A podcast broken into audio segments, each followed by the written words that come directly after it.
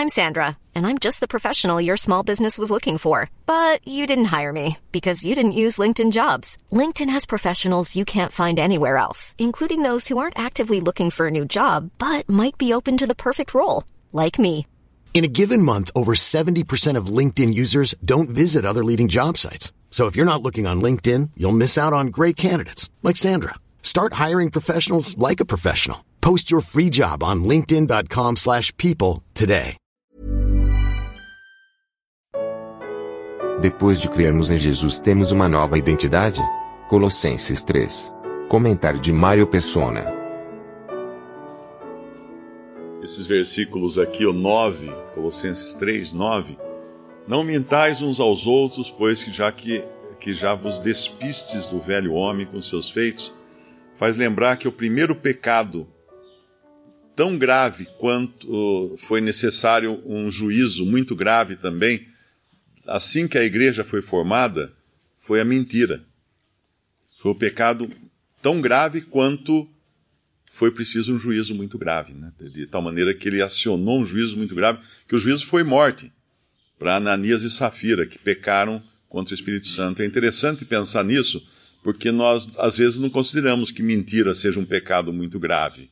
Ah, aquele homem de 1 Coríntios 5, sim, também estava em pecado para a morte, né? Porque tanto é que Paulo uh, ordena que ele seja entregue a Satanás para a destruição do corpo, para que o espírito seja salvo no dia do Senhor, porque ele dormia com a madrasta.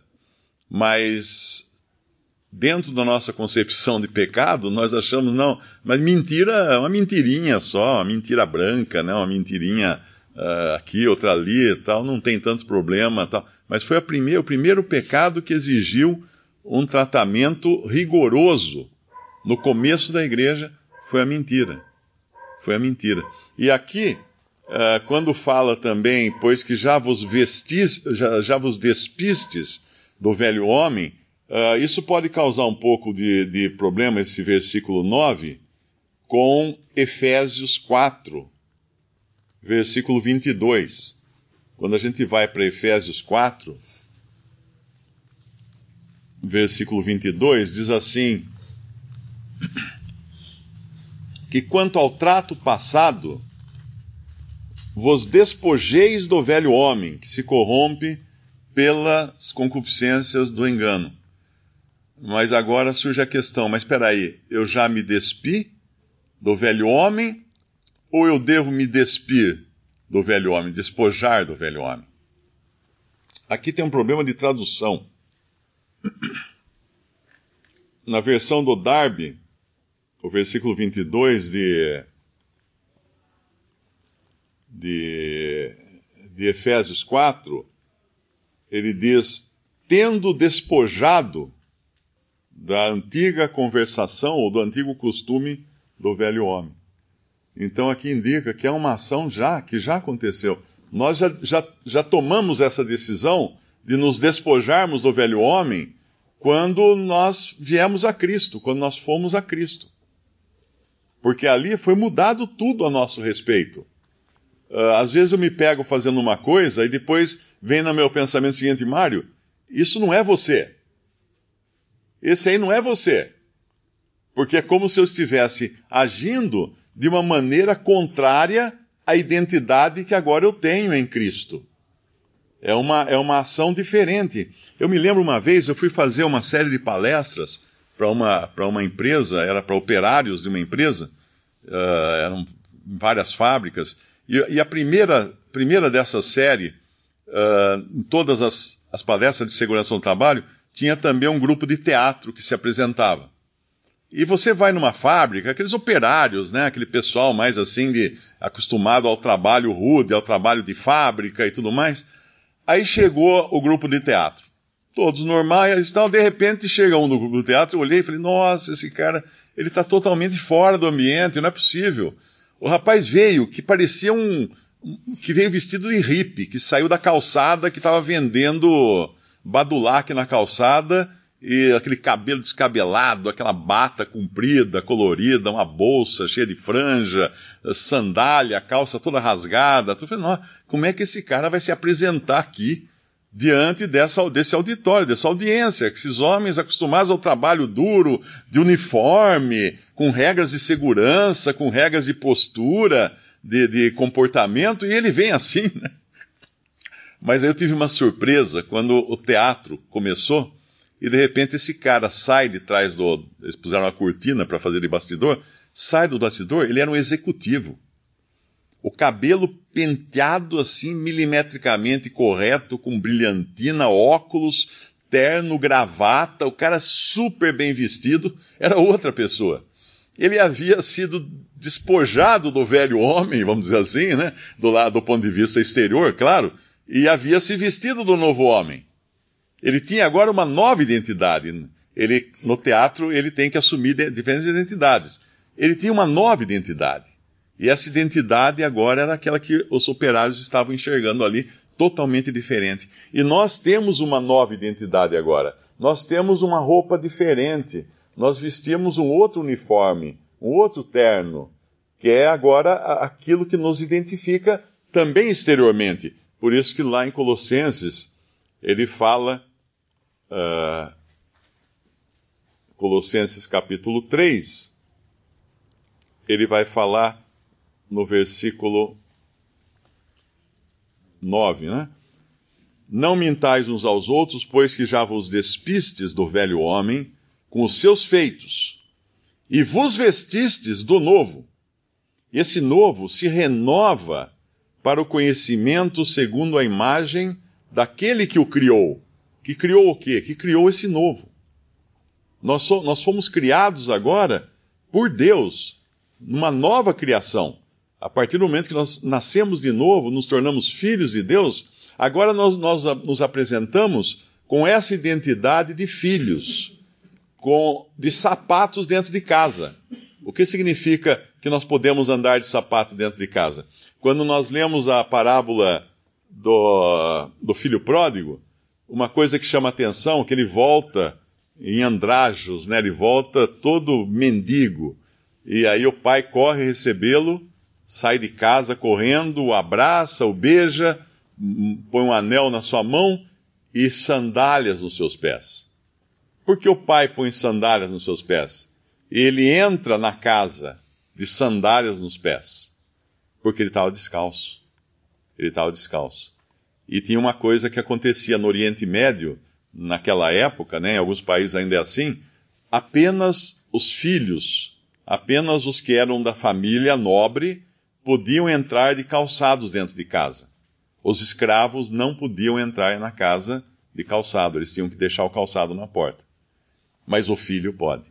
Então, é, essa posição que nós temos é uma posição real. É uma posição de privilégio, completamente diferente daquela que nós tínhamos. E é uma loucura quando um crente salvo por Cristo olha para trás e tem saudade da vida que ele vivia. Ah, era tão bom quando eu fazia isso, fazia aquilo, fazia aquilo outro, sem problema na consciência. Não era tão bom.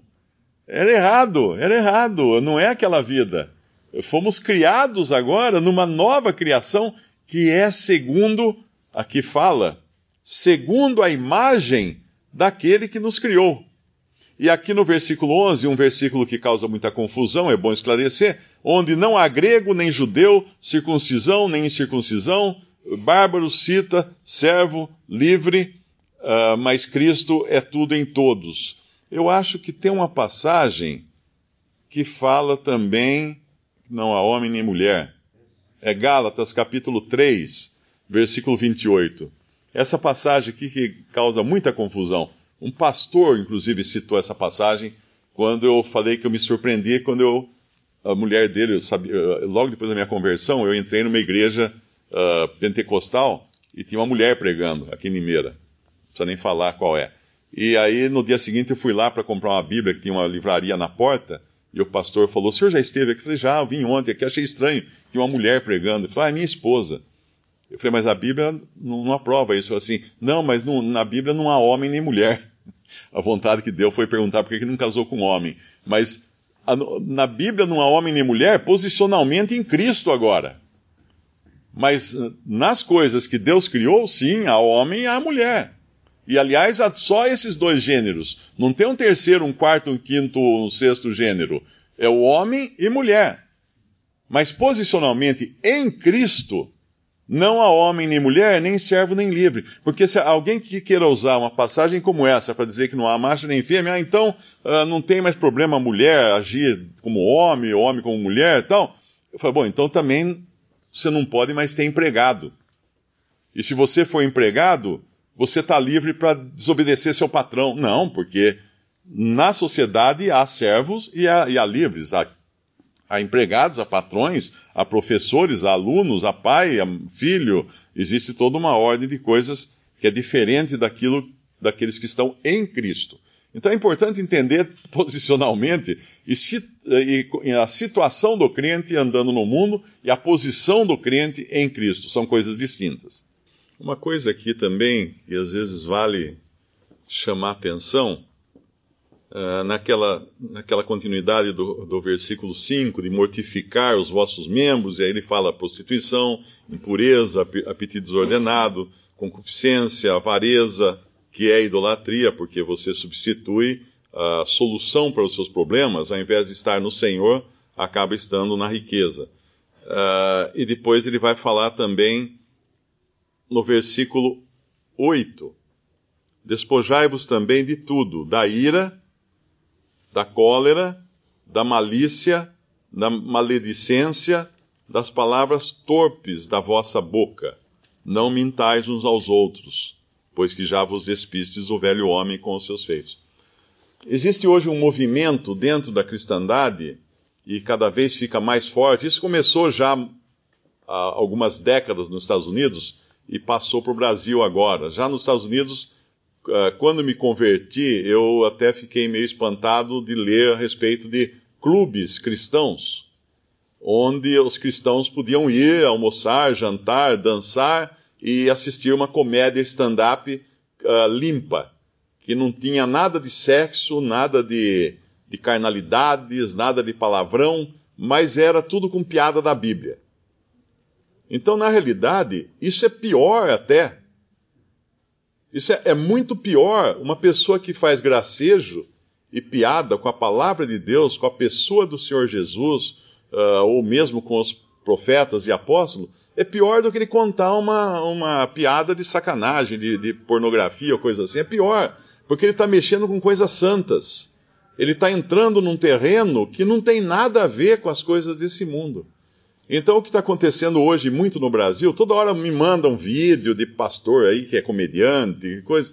É abominável isso. Um cristão nunca deveria. Eu não digo que um cristão não vá contar uma anedota, um caso engraçado que aconteceu, ou uma coisa engraçada, mas nunca deveria usar a palavra de Deus, o nome de Deus, o nome do Senhor Jesus, para contar uma piada, para fazer disso motivo de riso porque não é motivo de riso. É, a, a, a questão fica muito simples se nós pensarmos assim: eu faria uma apresentação comédia falando da Bíblia se o senhor estivesse na audiência, não é? Ou eu contaria essa piada para ele? O que ele ia achar dessa piada? Ele ia rir dessa piada? Então é muito importante nós entendermos isso para não sermos contaminados, porque hoje é muito fácil você receber um vídeo Aí você morre da risada. Ai, que engraçado, o cara falou aqui da Bíblia, tal, de Jesus e não sei o quê. Você passa para 30 amigos seus, está disseminando uma abominação, uma completa ofensa ao nome de Deus.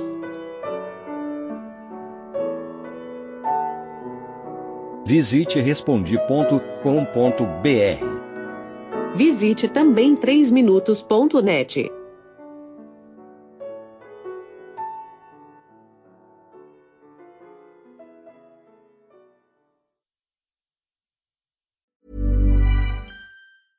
Even when we're on a budget, we still deserve nice things.